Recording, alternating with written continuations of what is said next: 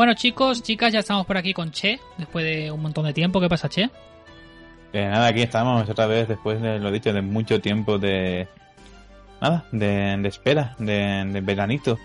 Y de, de de- tu sección, ¿eh? Que la gente ya me estaba diciendo, tío, el Cheminatro cuando vuelve, tío, y quiero que me hable sobre sus cosas, tío, ya sin pelos en la lengua, ¿eh? Como tú decías, sin pelos. Porque yo ya tengo una edad para hablar clarito. O sea, la gente quiere que hable clarito, tío, de la vida y de las cosas. Sí, ¿no? Sí. A ver, Ay, qué grande Siro. primero, sí, hostia, Siro es un genio, tío. Un genio. ¿Qué te voy a decir? Eh, primera cosa, Play 5. ¿Y, y, y Pedrerol qué tal? Pedrerol. Eh, Pedrerol tiene una entrevista más que Siro, ¿eh? Porque es un farsante de la hostia, como decía el Hugo Gatti, ¿no? Que decía que era un poco farsante, la verdad es que es un poco farsante, pero bueno, al final hoy en día es lo que, lo que triunfa, ¿no? Ese tipo de perfil así de, de personaje más farsante que real, es lo que mola más. Solo hay que ver las redes, que todos son bulos e historia. Bueno, Cheminator, eh, Mm. primero, Play 5, ¿qué te ha llegado? Tus impresiones. Eh, primero, es grandísima. Sí. Segundo, el mando es la hostia. O sea, eh, se ha vuelto automáticamente mi mando favorito. Y Pero- para quien lo dude, antes era el Xbox One. Me parecía que Sí, económicamente era el Xbox One era la hostia.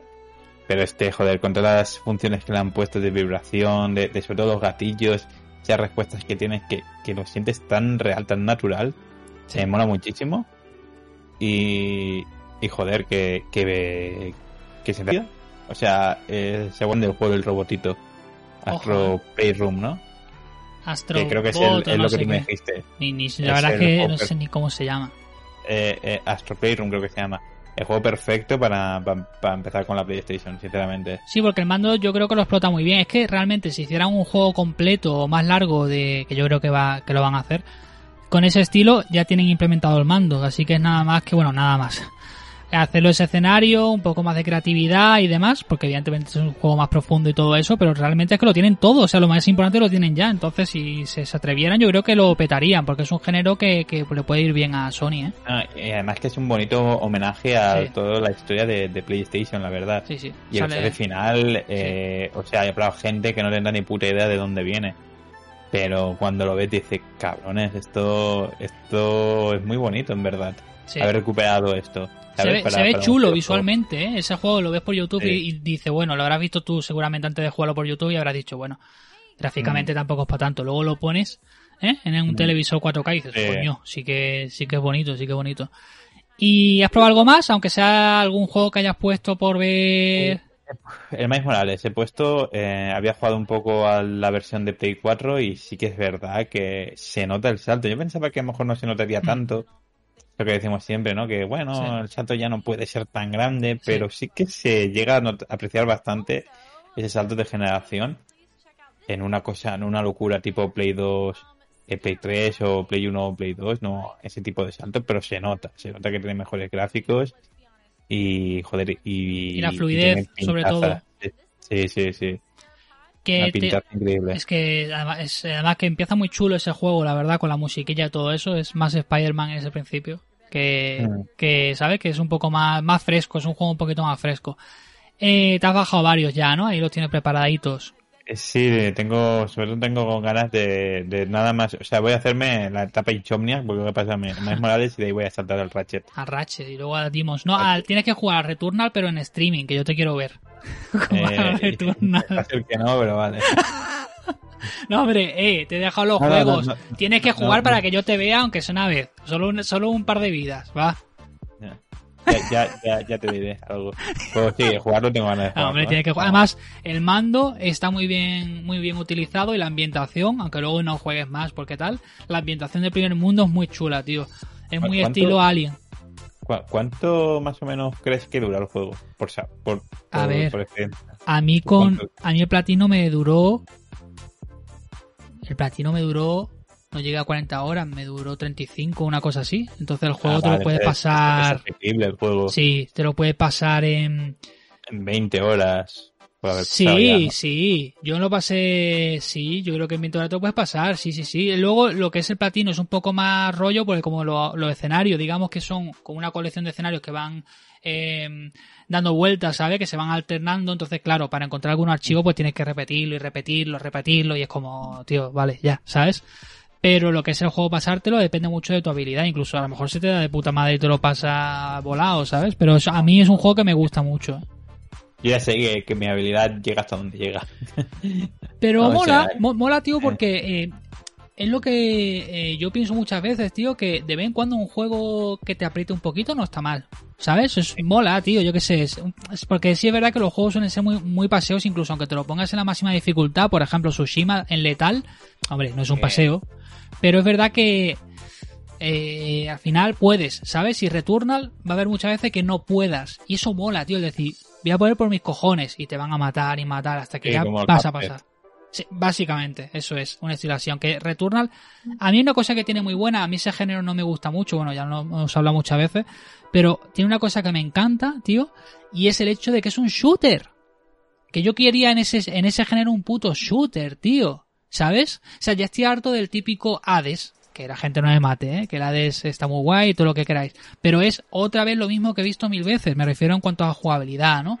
Pero un shooter en ese género, che, se han visto muy pocos. Y yo quería un puto shooter, porque a mí me gustan mucho los shooters. El Che lo sabe y me diréis, mm. ¿y qué haces con una Play si te gustan los shooters? Bueno, pues tengo una Play, tengo un PC y tengo lo que me dé la gana. Porque sé que es un comentario que puede ser recurrente, ¿no? Joder, tienes una Play y te gustan los shooters. Este, este, mes el shooter de... Pues así que, que llama más la atención solo es el en PlayStation. Sí, bueno, eh, yo estaba pensando, sí, sí, yo sabía que era por Deathloop, pero pensado también que Death Stranding se ha convertido en un bonito shooter también, por momentos. Sí, no, el Death Stranding es algo que...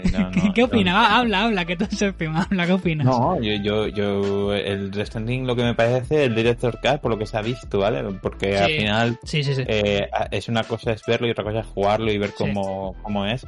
Por lo que yo veo es que han cogido y han metido muchos elementos para hacer un juego más liviano, que es justamente ir en contra de lo que te ofrecía el, el Death Stranding original. ¿Qué te ofrece Stranding original? Te ofrece una aventura que es un viaje, que es un viaje que te cuesta. O sea, no estás viendo simplemente a un muñeco, a un a un personaje que verlo sufrir, tipo Nathan Drake, ¿no? Que ves que sufre y para llegar a cualquier sitio, no, es una aventura que tú también sufres por el tipo de control que tiene, por el tipo de diseño de juego que es. Es algo que eh, empatizas mucho más con, con el personaje que, que está jugando, empatizas mucho más con la historia y con el mundo y con todo. El hecho de que, de que haya una piedra que te moleste y que puede hacer que la carga se caiga es algo que, va con la experiencia y que al final es, es, es, sobre eso, sobre el esfuerzo, el hecho de conseguir algo. Y creo que estaba perfectamente desarrollado, con un mensaje potentísimo. Y creo que al final, al agregarle todo este tipo de cosas, me parece que banalizan el mensaje y lo peor de todo, a mí no me molesta el hecho porque al final uno puede decir, bueno, eh, puedes pensar esto de este Death Stranding, pero tienes aún el original, aparte de Director's Cut. Por cierto, Director's Cut, que Kojima no está de acuerdo con ese subtítulo. Es un subtítulo que supuestamente viene de parte de Sony. Aunque bueno, después se ha hecho un tráiler y ha puesto la puta claqueta ahí. Sí, que eh, sí, es que además el tráiler, eh, che, uff, pasé Kojima, sí, un, regulín, ¿eh?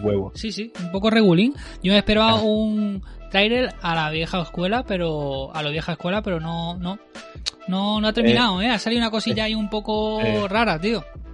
Es que es un trailer más para gente que ya ha jugado Death Stranding que para nuevos jugadores. Efectivamente. es algo muy raro, y que es como, pero vamos a ver si era justamente porque además a mí esto me ha sorprendido mucho porque en redes he visto bastante gente que esto, las redes tampoco pueden ser un termómetro, ya está, claro, pero he visto bastante gente quejándose del Director Cut. Gente que había disfrutado del primer Death Stranding porque comprendían qué tipo de mensaje transmitía el título. Eh, más allá de la típica coña de ese repartidor. El mensaje no está ahí. Eh, eso en verdad me, hace mucha gracia que sea repartidor, pero bueno. Em, y me ha sorprendido muchas quejas de gente que se lo ha pasado y está diciendo, es que has cogido un juego que era una obra maestra, creo que es la gran obra maestra de Hideo Kojima, y, no me equivoco, y mira que me encanta Metal Gear Solid, Metal Gear Solid 3, todo lo que vosotros queráis, pero este es el más cuadrado, el más redondo, mejor dicho. Sí, sí. El título que ha hecho. Y, hay que... al final... Sí, sí, di, No, y creo que al final lo que hace con estos agregados es desvirtuar su propia obra. Y es una putada porque además, como se ven tan cerca, la una de la otra, mm. al final normalmente se suele quedar antes el, el Director's Cut de, de, un juego que la versión original. Y es una lástima no poder jugar la versión original en PlayStation 5, sinceramente. O sea, a lo mejor me equivoco y a lo mejor en dentro de Director's Cut tienes una opción de poner el juego tal y como se, como, eh, se se creó. Sí. Que sea la hostia, porque yo quiero probar ese mundo con el DualSense, la verdad. Creo que tiene que ser la hostia. El hecho de, de cargar las cajas, de, de ir caminando y notar las piedras, las piedras en, en el mando, eh, notar la lluvia que cae, eh, que eso son vibraciones que tiene el DualSense, que tiene que ser flipante. Sí, Eh, sí, que sí. seguramente el niño te llore por el mando, que seguramente estas mierdas el Kojima las pone y demás. Sí, sí. Y, y- y demás, tiene que ser flipante, pero pero claro, yo lo quería hacer con el juego original. Yo creo que con el DualSense me volví a jugar el, el puto juego de principio a, a fin. Que hay que decir que, que Kojima sacó las versiones estas eh, expandidas de los Metal Gear y Solid y en realidad nunca hizo un cambio tan drástico como en este juego. No, el, el máximo, el gran cambio que hizo, por ejemplo, con Subsistence, Sí, que es del 3, es Sí. poner cámara eso es. eh, para controlar, no, o- no cámara fija. Que no le sentaba cámara mal, ¿eh? Yo creo que el juego gana mucho con eso. Y ese Sí, juego ojalá, ojalá un día tenga un remake, remake. a lo bestia, tío. A lo bestia. Sí, sí, Buah, sí, porque es un juego que a nivel de mecánicas jugables ha envejecido muy mal. O sea, eh, tú juegas en Metal Gear Solid 4, eh, vuelves al 3, ya ves tú, el 4, eh, y ya ha envejecido mal. Estamos hablando de una entrega, ¿sabes? Posterior. Es, es, es flipante. Y que porque- tú imagínate el entorno, bueno, el entorno, lo que son los mapas abiertos como estaban hechos de Metal Gear Solid 5, pero con la selva del 3 y todo eso. Chaval. Sí, no, eso podría ser de locos, ¿eh? Con un montón de animales peligrosos. Buah, chaval. Qué locura, loco. Sí, pero, pero me da a mí que eso no lo vamos a No, ver. no, que va. Si, si lo vemos, lo va a hacer un equipo que no va a ser Kojima, con lo cual, pues eso. Te digo, te, te- te digo una cosa, eh, hay equipos por ahí que pueden hacerlo muy bien. Si al Sí, final es copiar, sí, sí, sí, sí. si al final es copiar y demás, si se arriban a, a expandir un poco el mundo y demás, o sea, si es solo copiar, bueno, pues si expanden el mundo un poco más para hacerlo más grande, porque al final el mundo de Metal Gear Solid 3 es encorsetado Sí. dentro de su mapa, dentro de la selva es una selva encorsetada, eh, puede ser muy muy guapo. Hombre, yo creo que, que tienes ahí el equipo de Blue Point, que la verdad es que todo lo que ha tocado ha hecho un trabajo de la hostia. Sería un reto para ellos también hacer un, un Sí, juego de estas características. Sí, pero Blue Point es lo que estoy diciendo, no se sale tampoco mucho de, de lo ya creado. Pero algún día tendrá que hacerlo, ¿sabes? Algún día tendrá que Claro. dar un paso hacia adelante y, y joder Sí. con toda la experiencia que tiene, porque han hecho géneros muy diferentes, ¿eh? Si te fijas, Sí. han hecho un de, un de la Guardian, va a decir. El de los Colosos, de Shadow de Colossus, han hecho un Demon Souls que dice, bueno, y que tiene que ver uno una cosa con otra, ¿sabes? Son juegos totalmente diferentes y joder, es que son muy buenos, tío. Y mira que es complicado también porque tocar esas... O sea, ahora ha salido bien y todo el mundo bien, ¿sabes? Bueno, sí, lo han hecho bien. Pero, escucha, que al mínimo fallo se les iba a reventar la cara. Y no ha sido así. Eso quiere decir que lo han hecho muy bien, tú sabes, que hay joyas que no se le pueden ni toser, ¿no? Y al final, pues lo, ha- lo han conseguido. Veremos si... Bueno, no sé cuándo saldrá este audio, te iba a decir. Veremos si mañana se anuncia la compra de Blue Point en el famoso showcase. Pero como este podcast saldrá el fin de semana posterior, pues no vamos a saber en este audio, ahora mismo no sabemos nada. O lo que puedes hacer es fingir que has visto el showcase ahora. Eh, Dime tus reacciones sobre War 2, va. Como si lo hubieras visto, va. Creo que, que es una buena decisión que hayan dejado pasar unos cuantos años del 1 para tener ya un Atreus más crecido y más maduro. Eh, y creo que el hecho de que, de que domine más la nieve de lo que hacían en el primer título y siendo un, un, un elemento esencial en la jugabilidad, eh, ya ves tú la nieve, pues eh, le da puntos. Y hasta aquí nuestras impresiones sobre el showcase. Así parece que lo hemos visto, Cheminator, y ya está. Sí. La gente ve que de todas formas tampoco íbamos a reaccionar a mucho más, creo yo, ¿eh? Porque a no ser que enseñaran un Silent Hill o algo así, que sí. Bueno, si enseñan un Silent Hill haremos un NHM hablando de un poco del tema, pero vamos, que lo dudo, la verdad, las cosas como son. Entonces, bueno, God of War y el resto que van a, si ponen un tráiler de Gran Turismo 7 porque quiere que hablemos, che. Pues un juego de coche. Yo sé que otras personas se vuelven locos con juego de coche, pero sí, Gran Turismo 7 mola mucho, pero que vamos a comentar de un juego de coche. ¿Me entiendes? Sí, que está chulo, sí, está chulo, es evidente, es un Gran Turismo, es el rey del género, ¿no? Aunque a algunos Sí. le se rayen, pero... Mm. Sí, oye, el, el juego del, del tío este, del Little, el Little Big Planet, ¿ya ha salido o...? El Little Big Planet, ¿cuál? El de Sackboy. Sí, Sí, salió de lanzamiento con la consola. Ha pasado un poco desapercibido, pero sí, salió de lanzamiento con la consola. Vale, que, tú lo jugaste o algo. Eh, no he llegado a jugarlo. Pero sí que quiero, cuando esté barato en la, en la tienda, pues lo pillaré. ¿Sabes qué pasa? Que ahora tenemos tal aglomeración, porque aunque digan que para Play no sale nada, yo estoy todavía con la expansión de Iki. Evidentemente voy a querer jugar desde Stranding. Sobre todo, más que el juego en sí, lo que venga nuevo. ¿Sabes? El nuevo contenido, porque es lo que quiero jugar, evidentemente. Y luego, bueno, quiero probar el Fist, pero no lo voy a probar ahora porque lo que hemos hablado antes de la grabación está el Metroid Dread. Y evidentemente no voy a jugar dos meses, o sea, en un mes no voy a jugar dos Metroidvania. ¿Sabes lo que te quiero decir? Es que eso es una locura, tío. Y hay más juegos, eh, Deathloop, por ejemplo, que yo no me lo voy a comprar, pero si estuvieran a todo lo compraría, ¿sabes? O sea, que juegos sí que salen. Otra Ah, bueno, el Kena, tío. El, Kena, el Kena, o sea, que hay muchos juegos. Por eso te digo que hay muchos juegos, lo que, aunque la gente diga que no hay. ¿El Kena o en Eh, Voy a ver qué pasa con el Kena, porque es lo que te digo. Kena creo que sale a mediados, o sea, en la segunda mitad de, mes y claro, se me van a juntar los juegos. Tengo que acabarme Tsushima, ¿sabes? Estoy más interesado en el Death Stranding, realmente. Y luego viene Metroid Dread, que claro, no vea lo que hay, ¿sabes? O sea, es que también se monta aquí la de Dios. El Kena tiene buena pinta, ¿no? O sea, a mí me sorprendió el último vídeo que enseñaron. Yo pensaba que iba a ser una cosa muy bonita, pero poquita jugabilidad y luego vi que hay secciones de estilo Uncharted, ¿no? Por así decirlo, que te vas colgando y demás. Y dije, coño, si el juego no es tan, no es tan bobo, por así decirlo, ¿no? No es tan simplón como parecía. Tiene buena pinta, tío.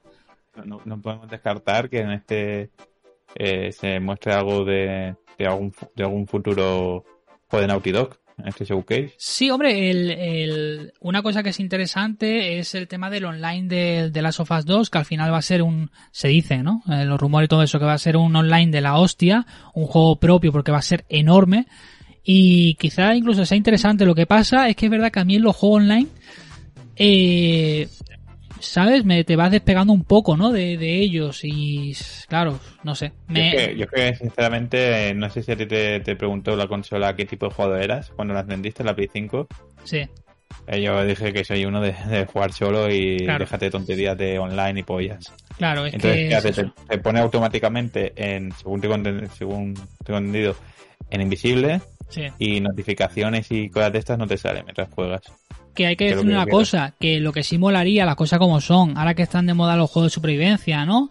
Estilo eh, el, bueno, ahora, el DayZ y todo esto, si Naughty 2 se puede hacer un juego de ese estilo, basado en el universo de las sofás, ojo, ¿eh? Porque igual el online puede ser bastante guapo, ¿sabes? En plan un online que tú no tienes por qué jugar con un, con un amigo, sino que dice, va, me voy solo a dar una vuelta. ¿Sabes? Ojo, porque puede molar. Ahora, si va a ser como el online del de las sofás 1, que es una puta mierda, pues no. Pues eso no tiene sentido, pero ojo como hagan algo, ¿sabes lo que te quiero decir? ¿No? Algo importante, porque esta gente son muy buenos y ya tiene mucho trabajo avanzado de, de las Sofas 2, lo que son animaciones, mecánica, ¿sabes? Es trasladar eso un poco a un mapa más abierto y, poco más, o sea que al final Naughty Dog tiene muy buena mano, las cosas como son. Son gente que, que hace juegos muy buenos, tío, en el sentido de, de, de, saber lo que están haciendo. Luego puede gustarte, ¿no? Porque de las sofás 2, pues igual no te gusta, pero sí que es verdad que saben lo que están haciendo, ¿sabes? Se pueden equivocar porque a lo mejor tú dices, coño, ha sido una dirección que no me gusta, pero en esa dirección que han tomado, al final, ¿sabes? Lo que han tenido que hacer lo han hecho. Luego te puede gustar o no, eso es,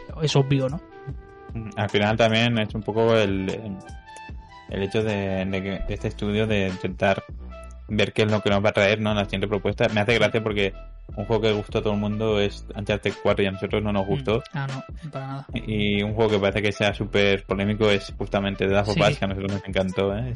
Joder, y un juego que arriesga mucho más que de Uncharted 4. Que Uncharted 4, a ver, es lo que decía antes.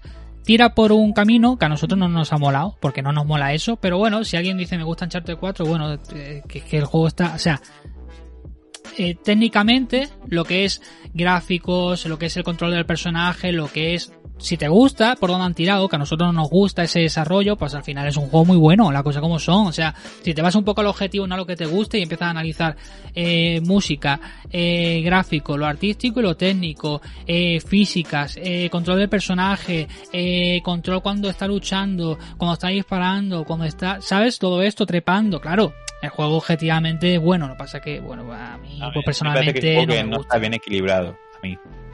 Sí, porque tiene mucho trepar, por ejemplo. sí, entiendo lo que tú estás diciendo, pero creo que no está bien equilibrado. Creo que hay muchas secciones de, escalada demasiadas para ser un juego que es de acción. O sea, vamos a recordar cómo empieza Uncharted 1. Uncharted 1 empieza en un barco pegando tiros a piratas. Sí. Eso, bueno, el 4 también. O sea, cuando empiezas tú en la lancha, en verdad es como algo así, ¿no? Un, estilo así. pero es un poco como una, una declaración de intenciones Sí, al principio sí. que iba a ser Uncharted. Eh, el, el 2 es, lo es, el 3 el lo 2 es mal bueno, y el 4 es como que, que, que te dan una vuelta rara intentando ser más serios en un, en un personaje como Nathan Drake que bueno, que al final parece también de coña que en todos los juegos eh, acabase con Elena porque la habían dejado. En, en los cuatro prácticamente pasa eso. Sí, sí, sí, bueno, lo que es la, la narrativa, eh, por lo visto, eh, en el 4, Uncharted 4 no estaba pensado que el hermano fuera bueno, por así decirlo, sino que era malo. Es- Pues bueno, eso hubiera sido un, un giro interesante, ¿no? Pero es verdad que al final hicieron eh, family friendly y fuera. Es que igualmente yo lo del hermano no lo entiendo viendo Uncharted 3. O sea, Sí, yo veo Uncharted 3, veo a un Nathan Drake joven que se une a Sully y pienso que es un tío, de, un chaval de la calle y ya está, y está solo. Y de repente veo el 2 y resulta que no, que tiene un hermano y es como, ¿qué cojones? Pero es que además, tío, en Uncharted 4 hablabas tú de, de todo el tema este de ritmo y me he acordado porque cuando estás a punto de terminar el juego, ya muy avanzado en el final, eh, van los, los dos, porque me he acordado por esto que has dicho, el hermano y él van como una casa eh, muy rica, ¿no? De una, de una mujer muy rica, la que encuentran y se muere en ese momento y tienen que huir y es como, tío, estoy casi al final del juego, que es cuando más, más caña me tienes que meter y me metes este capítulo que es todo lento. Y dices, tío, no, si estoy ya en la parte final del juego, méteme acción y, y, ¿sabes? Y adrenalina, ¿cómo me haces una pausa para entrar a la casa de esta señora? Tengo que decir que en ese, en ese aspecto el, el legado perdido Sí, eh, me parece mejor. Eh, lo empecé y no me gustó, le di una segunda oportunidad y, y lo disfruté bastante, la verdad. Me parece más equilibrado, mejor ritmo, me parece que es un Uncharted que vale la pena probar y jugar, la verdad. Yo pensaba que no, pero después de darle una segunda oportunidad me acabó convenciendo más. Sí, Sobre claro. todo cuando, cuando pasas la primera parte, que la primera parte es muy cinematográfica, muy, ¿sabes? Es como Sí. muy pesada, ¿sabes? Y también te- las escaladitas estas dan un poco hombre, a ti te convenció porque estaba Chloe, cabrón, y le estabas viendo el culo todo el rato. Mm. Sí, ¿Cuál te gusta más? ¿Cuál te gusta más? ¿La Sí. Chloe o la Elena? Va. A mí la... Si fuera, si fuera Nathan Drake, claro, evidentemente. La morena. eh. La Chloe. Claro, Sí. corazón te gusta el perdido, cabrón. Como que te perdiste ahí. ¿Cuántas horas has jugado? 300 horas y el juego dura 5. Sí. que no, que no, que no cuela, chaval. ¿Qué te iba a decir? Eh, más cositas. Tema Game Pass, ¿vale? Tema Game Pass, Ah, eh, eh, bueno, toda la polémica que si es rentable, que si no. Aaron Greenberg de Microsoft ya dijo hace un año y pico que no era rentable aún. Eh, Tom Warren que precisamente no es eh, anti-Xbox, es un periodista Xboxer hasta el fondo, diciendo que tampoco es muy rentable el servicio, que creen que lo serán a, largo plazo, pero claro, si lo pensamos, si cada dos por te están dando meses a un euro y además están metiendo tanta pasta en lo exclusivo, porque recordemos que el Rise of the Tomb Raider le costó a Microsoft, según las últimas informaciones, 100 millones la exclusividad de un año, que es lo que costó la saga, eh, la licencia de Gears of War. Entonces, claro, si te has gastado eso en Rise of the Tomb Raider, está claro que estás dispuesto a gastarte lo que sea para que Game Pass triunfe. Pero claro, entonces, ¿cuándo vas a alcanzar la rentabilidad de un producto que vendes por un euro al mes? Y cada dos por tres lo hacen, de hecho. Y muchas veces No, por un no, euro, no, tres, mes, meses. tres meses, Eso es, exacto, meses. que eso es de locos. Claro, tú luego Yo- dices, no, tengo 30 millones. Claro, pero 30 millones a qué precio, ¿sabes? Si tú te estás gastando pasta en comprar exclusividades porque tú, evidentemente, no puedes sacar un juego cada dos por tres, al final, ¿cómo va a ser rentable? Y lo que decía Take Two es que además el Game Pass está bien en el sentido de meter juegos, pues eso, como suelen meter el 95%, ¿no? Juegos así menores, que no tienen por qué ser peores, ¿eh? Menores en cuanto a, a producción, por así decirlo. Pero Sí, para los AAA no tiene sentido que yo pueda jugar a un AAA por un euro. Para mí de puta madre y para ti también de puta madre. Y ojalá, che, siguieran así, todas, todas hicieran lo mismo. ¿Eh o no? Es, es evidente, no somos gilipollas tampoco. Ahora, ¿hasta qué punto eso es rentable para la compañía? Porque si no lo es, pasan varias cosas. Primero, que el Game Pass se está atacando a los multi. En Xbox se venden men- menos multi y yo estoy seguro que una, una de las causas principales es porque el jugador dice tengo el Game Pass para que me voy a gastar 60 euros, 70 euros en esto. Es obvio, cualquiera lo No, piensa. Y, y- y ya no 60 o 70, sino algún multi pequeño de 40 también, euros, que de es. una compañía que le cueste más salir. eh, claro, no va a, si está en el Game Pass no va a vender títulos, Claro. que es verdad que Microsoft habrá pagado para tener su juego ahí. Ahora bien, ¿será lo, suficiente como para poder subsistir, para poder seguir eh, creando videojuegos? Esa es la pregunta. Claro, es que el tema es ese. Si tú estás poniendo de, de. Se está poniendo contra la pared a las multi, que estás haciendo? Se la estás poniendo a Sony.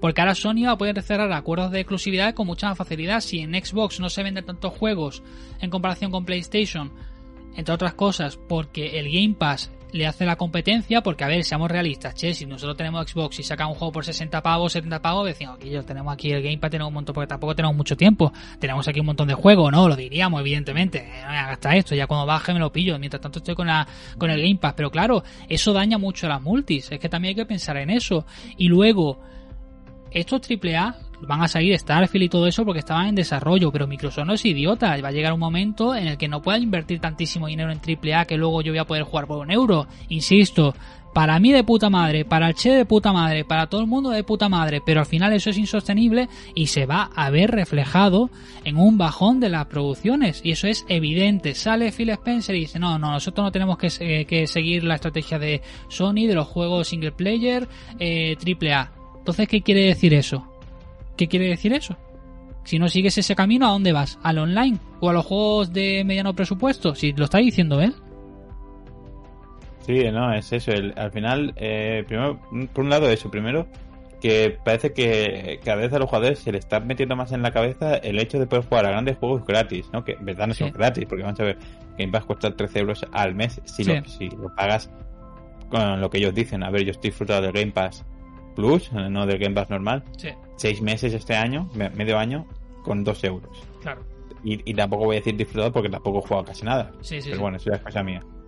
Em, y es esa mentalidad de pensar que los juegos eh, tienen que costar menos o tienen que ser gratis o tal, cuando cada día que pasa, pues las, producciones son más caras, hace falta más personal, eh, los, eh, los estudios son más grandes el hecho de hacer un juego vistoso cuesta pasta, eh, animadores, eh, gente que, que moldea personajes, o sea, hay un montón de gente detrás, guionistas y demás.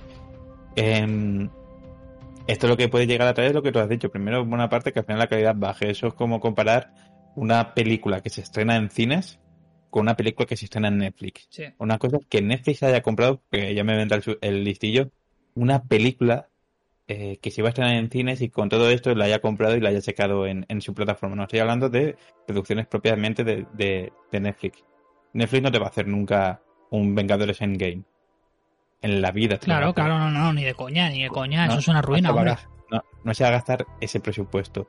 Pues esto es lo mismo. Es como, eh, vamos a tener juegos que pueden llegar a ser vistosos, pero no tanto seguramente en la comparación de cine y videojuegos, porque al final cuesta más desarrollar un videojuego que una película.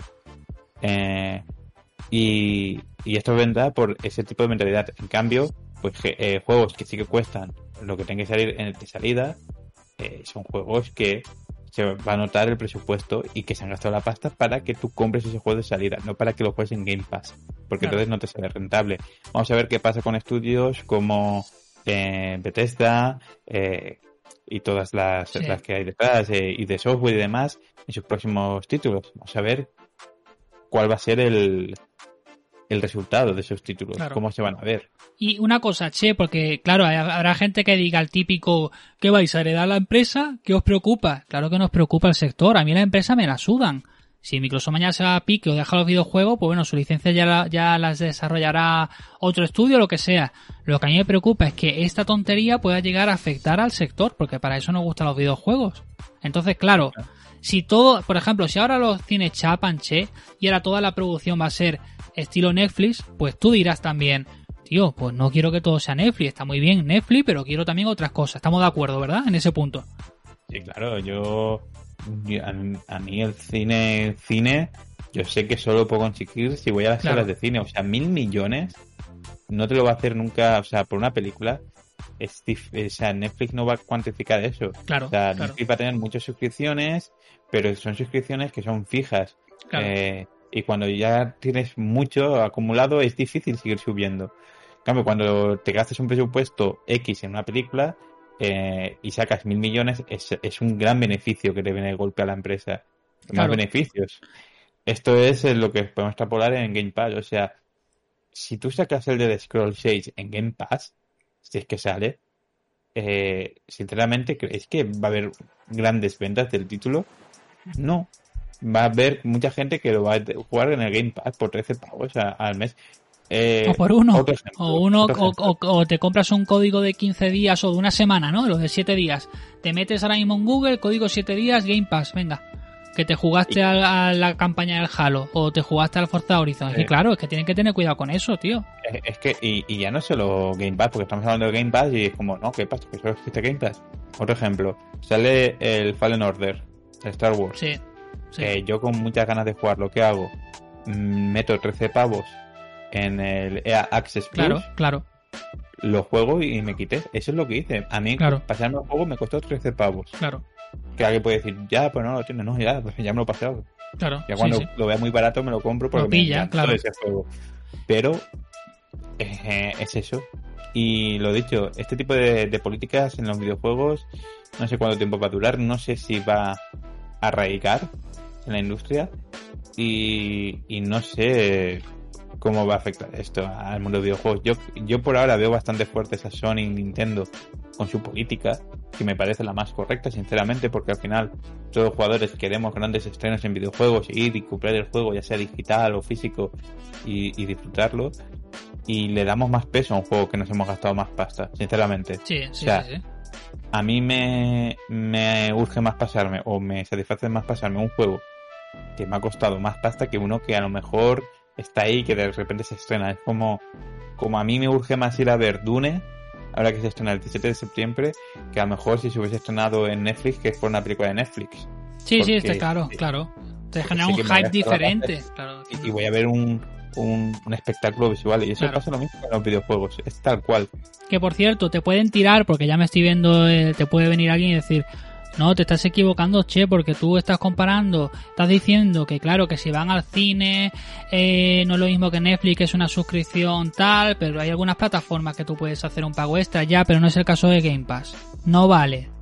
No vale decir no, porque en la plataforma de Disney tú, algunas películas son de pago, entonces claro, ganan porque recaudan el pago. No es lo mismo, porque en Game Pass no hay eso, porque ya me veo que viene por, ahí la trampa. Claro, exacto. Exacto. Pero si las cosas siguen un euro, un mes o tres meses, va a ser insostenible. De momento no es Eh. rentable y lleva bastante tiempo el Game Pass y están metiendo mucha pasta porque claro, la gente dice, no, mira, ha aumentado un 80%, me lo invento, eh, lo, lo que ha recaudado de Xbox tal cual no sé qué.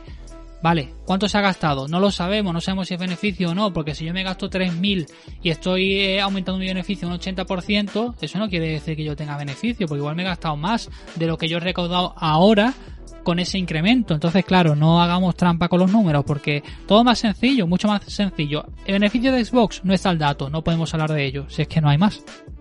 Sí, a ver, y es preocupante que no salga en el dato porque al final, si tú tienes datos buenos, tú quieres sacarlos. ¿Por qué? Claro, porque claro. son más inversores, es más, eh, subes en bolsa, subes en inversión, ganas más pasta. Claro. Eh, ya está, punto. Cuando tú este tipo de datos los ocultas es porque, porque tienes miedo a las repercusiones. Además que te Eh, refuerza, es- es- de es cara al público te, te refuerza, o sea, es una sí. es marketing puro, o sea, si Sony dice hemos ganado no sé qué, o hemos sacado no sé cuánto, o sea, hemos conseguido no sé cuántos millones de consolas, o lo que sea, ellos lo dicen, ellos no ocultan nada, ¿por qué? Porque van en la cresta de la ola, no son gilipollas, igual que con. Nintendo, no son idiotas. Eh, y esto no es por defender a Sony, a lo No, mejor Sony me Sony- llama mal y también lo oculta, yo qué sé. Sí, sí, sí. Pero es que eh, es eh, pero cuando tú ves que una empresa oculta datos es porque no quieren que se sepan esos datos y si no es que, que se sepan esos datos es porque algo mal hay en ellos. Punto, es lógica pura. Que yo insisto, ¿eh? que a nosotros si podemos jugar a Halo por un euro, che, ya ves tú la... ¿Qué excusa vamos a poner? Vamos a meter un euro y vamos a jugar, pero el tema es que es Eh. preocupante para la repercusión que puede tener en el sector esto. Simplemente Sí, no, es eso. Sí, sobre todo el hecho de la mentalidad de, de jugadores que yo veo y eh, no todos, ¿no? Pero Sí, esa, esa cosa de decir, de jactarse porque están jugando un juego gratis, que otra vez insisto, no es gratis porque estás pagando un Game. Pass y tal, eh, es como, en verdad, no estás pagando por, por lo que han hecho. Es como si tú trabajas en algo durante un tiempo y al final la gente lo usa gratis y no te da ningún tipo de beneficio, es lo mismo. Pero eso ya es culpa de eh, lo que este tipo de implementación que quiere hacer Microsoft, que tiene mucha pasta y puede permitirse perder esta pasta. Ya veremos el final de año qué tal va con Xcloud, a ver qué, qué tipo de... Qué, qué- cómo va a ser Sí, eso. sí. Y, y Que ya esa es otra razón más para dañar las consolas, tío, también. ¿Por qué? Porque tú metes Xcloud y estás incentivando que se vendan menos, sí, menos Xbox. Sí, menos hardware. Claro, ¿y qué pasa con las multi? ¿Dónde sacan sus juegos? Claro, las multis que no salen en Game Pass sus juegos salen en consolas. Si tú estás frenando la venta de consolas, cabrón, estás frenando también que las multis tengan un parque más grande. Pero es que claro, si ya le estás afectando con la competencia que le hace el propio Game Pass, si va sumando todo, Claro, luego dirán, no, es que Sony ha hecho un, o ha tenido, o ha hecho un acuerdo especial con Square Enix para que Final Fantasy sea exclusivo, para que el otro sea exclusivo, para, tío, si tú estás empujando a las multi a los brazos de, de, esta gente, de, de Sony, si eres tú. sí, porque al final va a pasar eso, que decirte, no va a ser que los exclusivos se arruinen porque son idiotas y van a Game Pass y tal. Claro. Vamos a ver, los exclusivos van a hacer dos cosas. Uno, Microsoft va a ofrecer una pasta tan grande quiero decir, vale, esto a mí ya, con esto ya, eh, recupero lo que he invertido y gano dinero. Entonces tengo dinero para hacer más juegos. Eso puede pasar. O dos, directamente digan, mira, no me interesa porque al final mi, mi marca en tu, en tu, en tu, en tu programa, en tu Game Pass, pierde valor. Claro. Porque al final si, si la gente lo ve como algo accesible para todo el mundo y que no cuesta nada, al final la marca en sí, el juego en sí, pierde valor eh, ante los ojos de los demás usuarios que al final esto no va a ser siempre así. que decirte, a lo mejor hay, juegos que se benefician del Game Pass. Yo estoy seguro, sinceramente, que Psychonauts lo sacan en físico para vender y no vende una mierda. Sí, sí. O el de Medium. El de Medium yo creo que han salido muy beneficiados precisamente de la pasta que le habrá dado Microsoft para, para salir en Game Pass. Unos meses después salen en Play 5 con versión física que también está en Xbox y ya la has triunfado, tío. Porque Microsoft ha pagado prácticamente eh, el proyecto, ¿sabes? Entonces, claro, mm, ellos están más contentos que nada, pero al final, ese tipo de proyectos, que están bien, que son medianos o pequeños, están bien. Pero lo que peligra aquí no es eso, si eso cada vez hay más, ¿sabes? Lo que peligra aquí son las grandes producciones y los videojuegos y las grandes producciones, yo lo siento mucho, che, no es lo mismo. No es lo mismo. No, no, vamos a ver.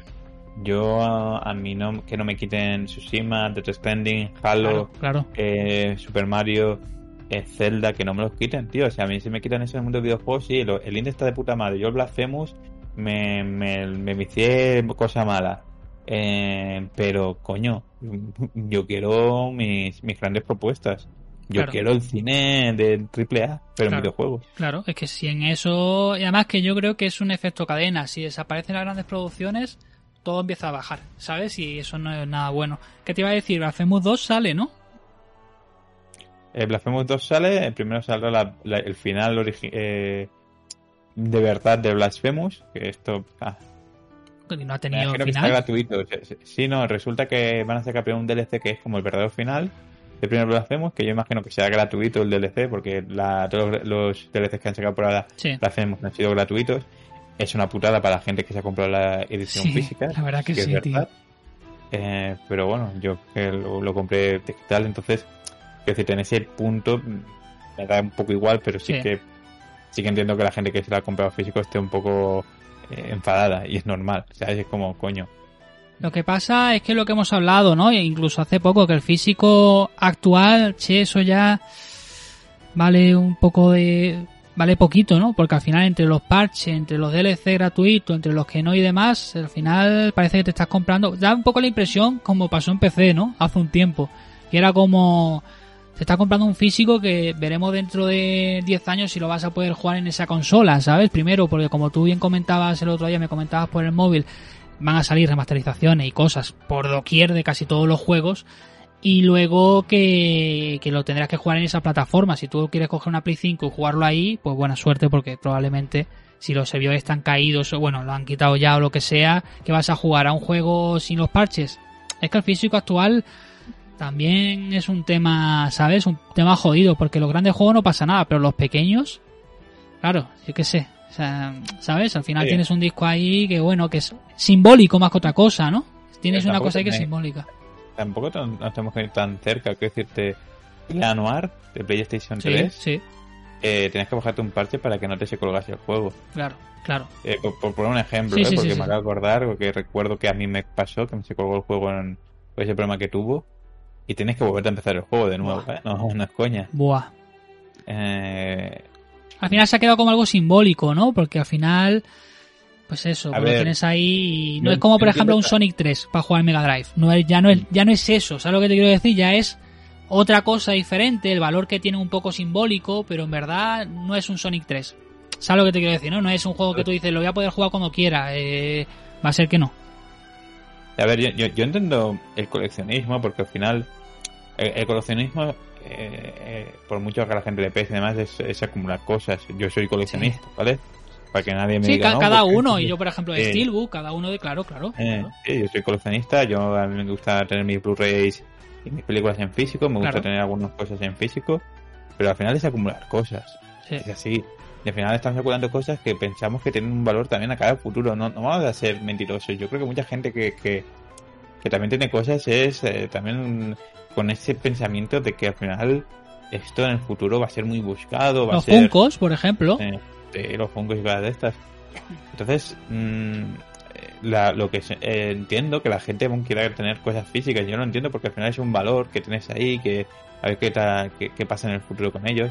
Lo, lo que normalmente pasa en los videojuegos es lo típico, que mm, en- pasa una generación 2 y van una mierda los videojuegos, pasan 4 o 5 y empiezan a valer pasta. Sí, Es así, hay ya juegos de PlayStation 2 que te cuestan mucha pasta. sí, sí. sí. Mm. Eh, entonces, esa pa- esa parte no entiendo, pero sí que es verdad que al final eh, esto es un mundo que, que cada vez avanza más hacia lo digital.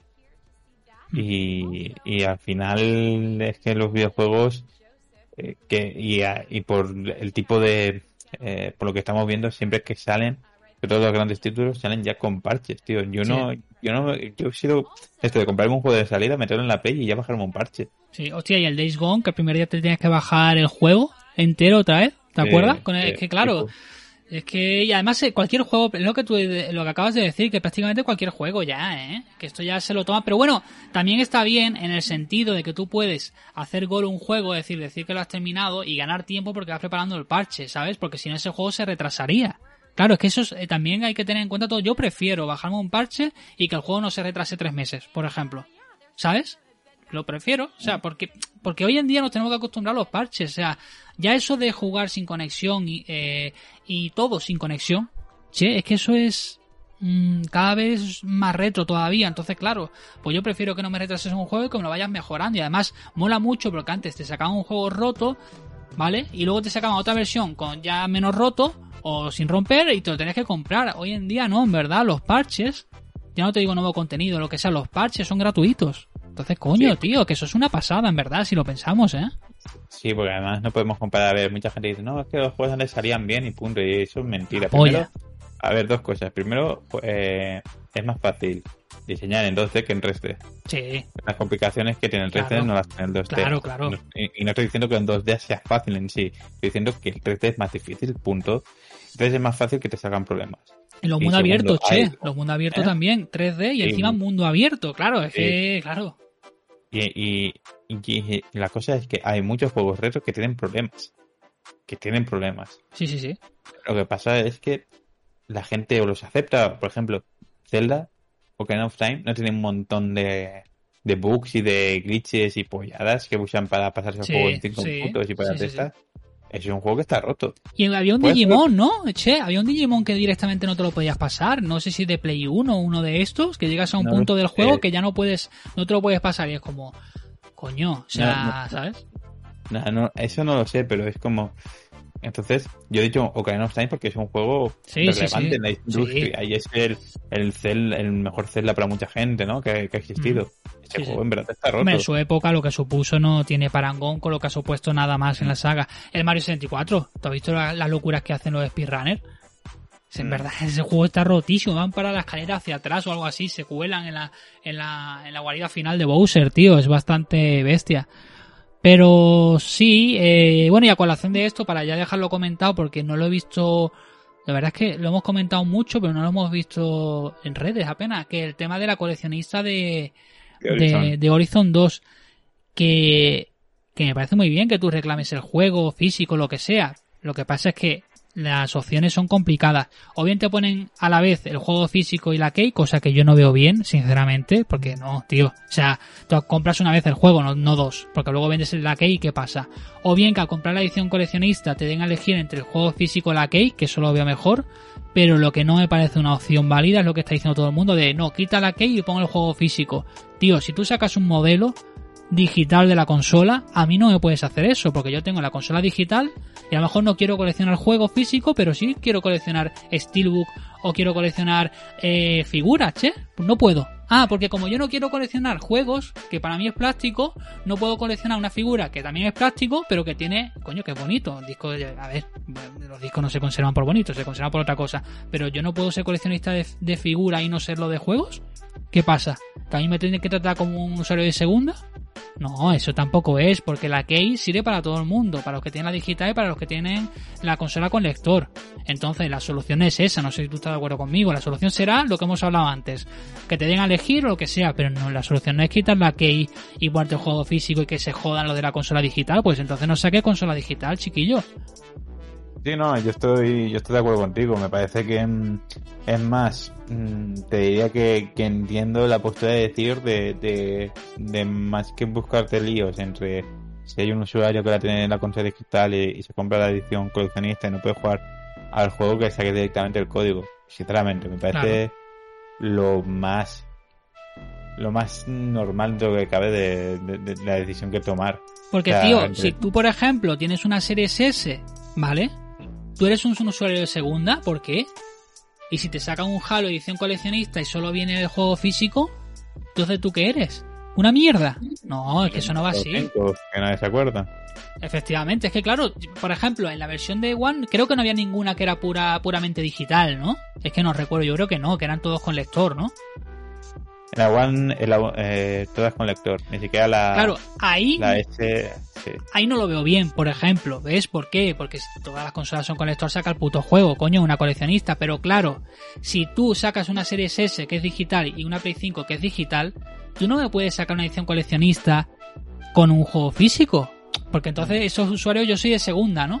Pues probablemente yo me gaste más dinero que alguien que tenga una Play 5 con lector. Bueno, seguramente no, seguro. ¿Sabes lo que te quiero decir? Entonces, como, mmm, coño, tú me tienes que tratar bien a mí, pero la gente, y lo hemos visto, che, no propone eso. La gente se la suda. Y han hecho un de esto para que cambien el la key por el juego físico. Dices, pero tío, es que eso no puede ser así. Que tú cuando vayas a comprar la edición coleccionista te digan, key o juego. Vale, eso sí. Pero macho, hay que pensar un poquito en los demás, ¿no? O sea, y los que tengan una serie S ya no se pueden comprar la coleccionista de Halo porque viene con el, con el juego físico. ¿Por qué? Se compra una Series S, ¿no? Hasta apoyando también a Xbox. O él ya no. Te compras una Series S y ya no puedes comprarte ningún juego, ninguna versión coleccionista. No, tío, a mí eso, vamos, no me parece. No me parece ni medio normal. Pero bueno, también lo que hemos hablado muchas veces, che, que en verdad. Eh, luego los juegos de hoy en día, las cosas como son, quitando a Nintendo, al cabo de los meses valen dos duros. Pues si te lo quieres comprar físico, te lo compras. Yo qué sé, tampoco, ¿sabes? O yo qué sé, o coges el, la key y la vendes, que hoy en día la, las key, tú sabes, te la quitan de las manos y te vas y te compras el juego físico. ¿Qué quiere que te diga? Tampoco te lo compras físico y luego vendes la key. A ver, yo qué sé, que tampoco, ¿sabes? O sea, yo por ejemplo, porque lo he comprado en la tienda, pero si a mí alguien que va a comprar la coleccionista me dice, tío, me he comprado coleccionista y me viene con una key, ¿me pagas la key? Y yo, pues yo le pago la key. ¿Sabes? Es que no. Sabe que muchas veces se hace más el lío que, que pensar realmente lo que, lo que está pasando. Pero bueno. Eh, ¿Algún tema más, Cheminator? Eh, yo creo que no, ¿no? Que ya hemos tratado lo que teníamos que tratar en, en líneas generales. En tu sección, ¿eh? Sin pelo en la lengua, tío. Aquí eché eh, repartiendo hostias, tío. Me ha gustado mucho tus impresiones del God of War 2. La verdad es que son son una reacción importante, tío, una reacción sí, en condiciones. Inventadas, pero sí. Que por cierto, hablando de inventadas, eh, bueno, hablando de reacciones, mejor dicho, ya no vamos a tener esas reacciones, tío, como el, con el Gato for 1 y todo eso, tío. Eso es lo que comentaste tú por el grupo este de WhatsApp de que se pierden las reacciones, se va a perder esa reacción, tío. Ya no Yo... veremos a gente, oh, de fondo, ¿eh? Ya, sí, ¿no? En, en aquel E3 con sí, sí, y demás. sí. y Eso, sí, se va a perder.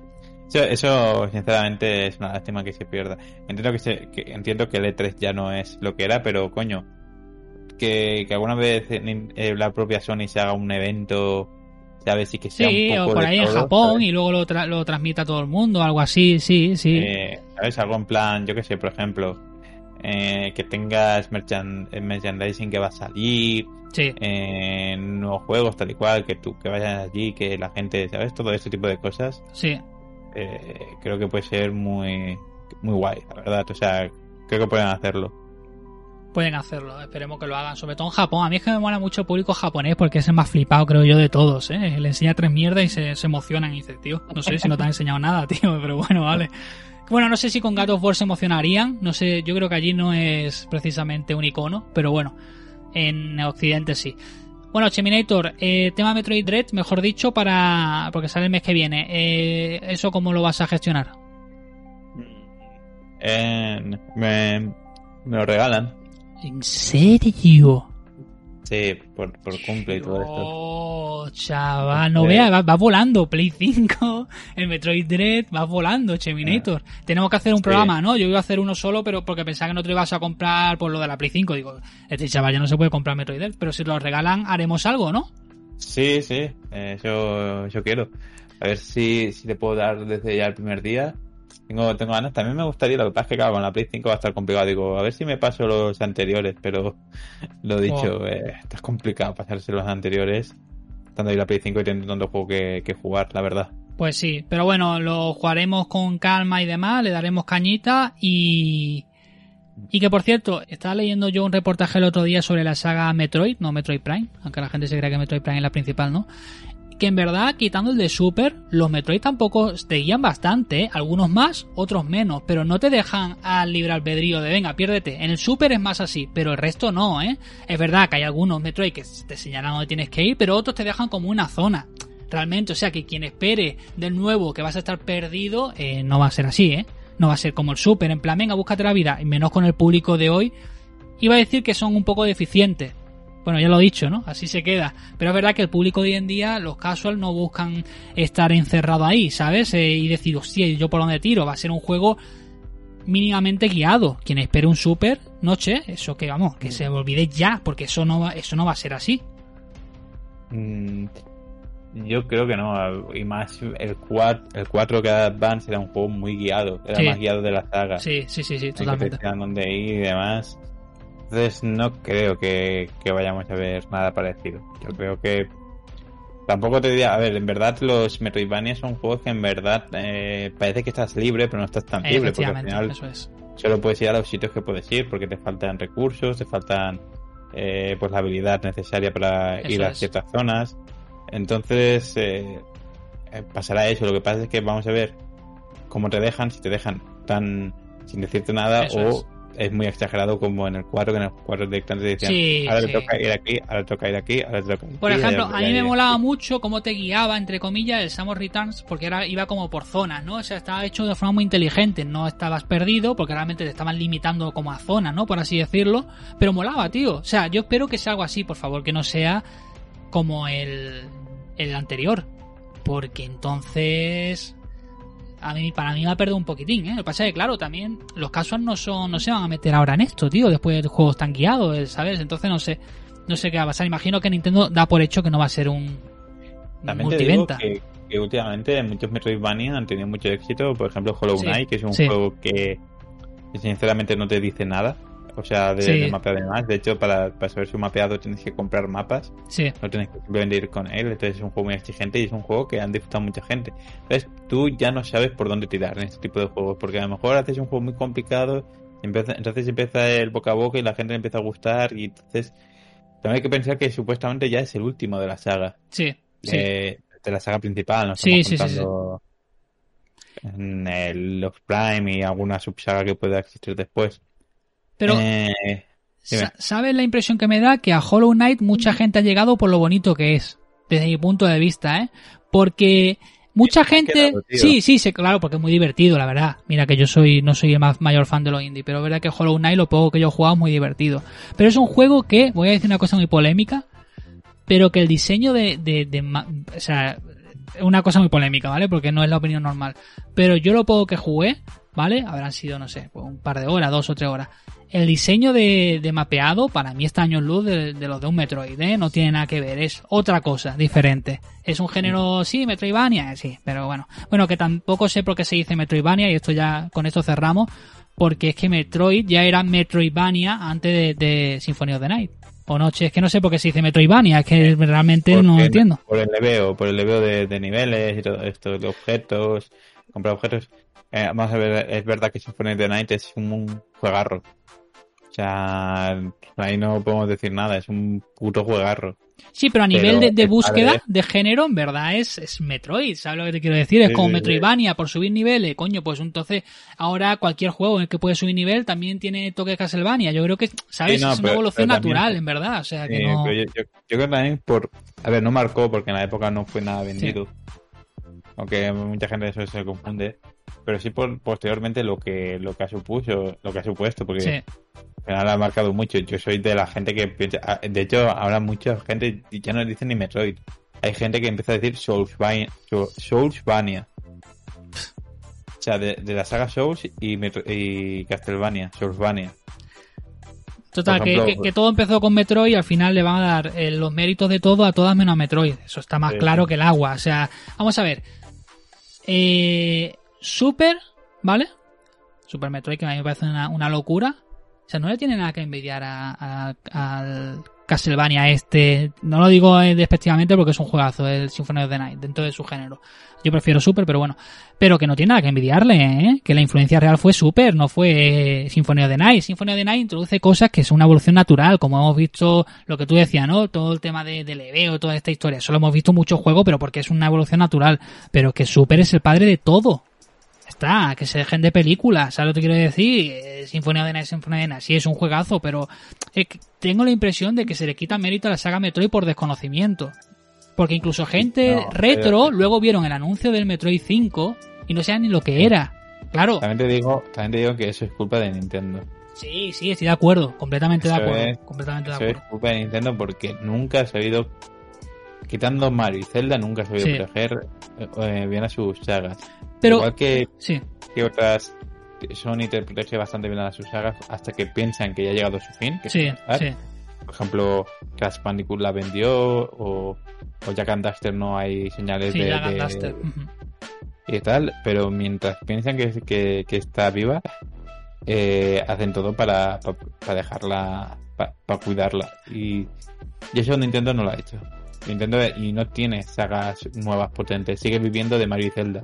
Bueno, y Pokémon. Además, yo creo que Symphony of the Night tiene algo especial, porque realmente, ¿qué trato le ha dado la desarrolladora o, o la dueña a Castlevania? Si Castlevania al final ha terminado. Bueno, son unas cosas muy raras, la verdad. Pero sigue quedando en, en la mente de la gente. Y Super es un juego que no está tan en la mente. Y a mí me jode, porque Super Metroid lo creó todo. Punto, sí que no hay discusión. Pero es verdad que Super Metroid es como, ¿no? No, o sea, se ha diluido un poco en el tiempo. Y si no the Night ha quedado como el juego de nicho, tío. Y es como, tío, ¿qué me estás contando? Pero si Super Metroid se come con patata. O sea, si tú tienes en cuenta eh, lo que hicieron con Super Metroid, te estalla la cabeza, ¿sabes? Y dices, no, no sé, ha quedado como diluido. Y más pasa el tiempo, más caerá, más caerá, porque es eso, es que Nintendo tampoco le da mucha coba. Y yo creo que la retro, la gente retro se desconoce mucho sobre la saga Metroid, ¿eh? Yo con lo de Metroid 5 ateo muchos caos, porque yo siempre me preguntaba, coño, ¿por qué Symphony of the Night era más, es más conocido en el sentido de más respetado, ¿no? Que, que Super Metroid. Y cuando vi eso, esas reacciones, no solo en el vídeo famoso de Hobby Consolas, en, en varias, en varias reacciones, lo vi y dije, hostias, es que realmente la gente retro no está como muy conectada con Metroid. Por lo que sea, ¿vale? Por la razón que sea. Pero no hay mucho feeling, ¿no? O sea, de- desconocer un Metroid 5, no sé, es que me estalla la cabeza. Es como un Final Fantasy XVI, que no sepas lo que es, ¿sabes? Es que no, no, no lo entiendo. Pero bueno, eh, Cheminator, eh, ¿algo más? No, creo que está todo, ¿no? Está todo. Cheminator, hemos hablado de más cosas, ¿eh? De las que pensábamos. Sí.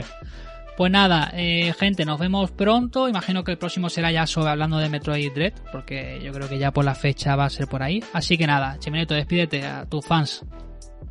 Adiós. Venga, chao. Thank you.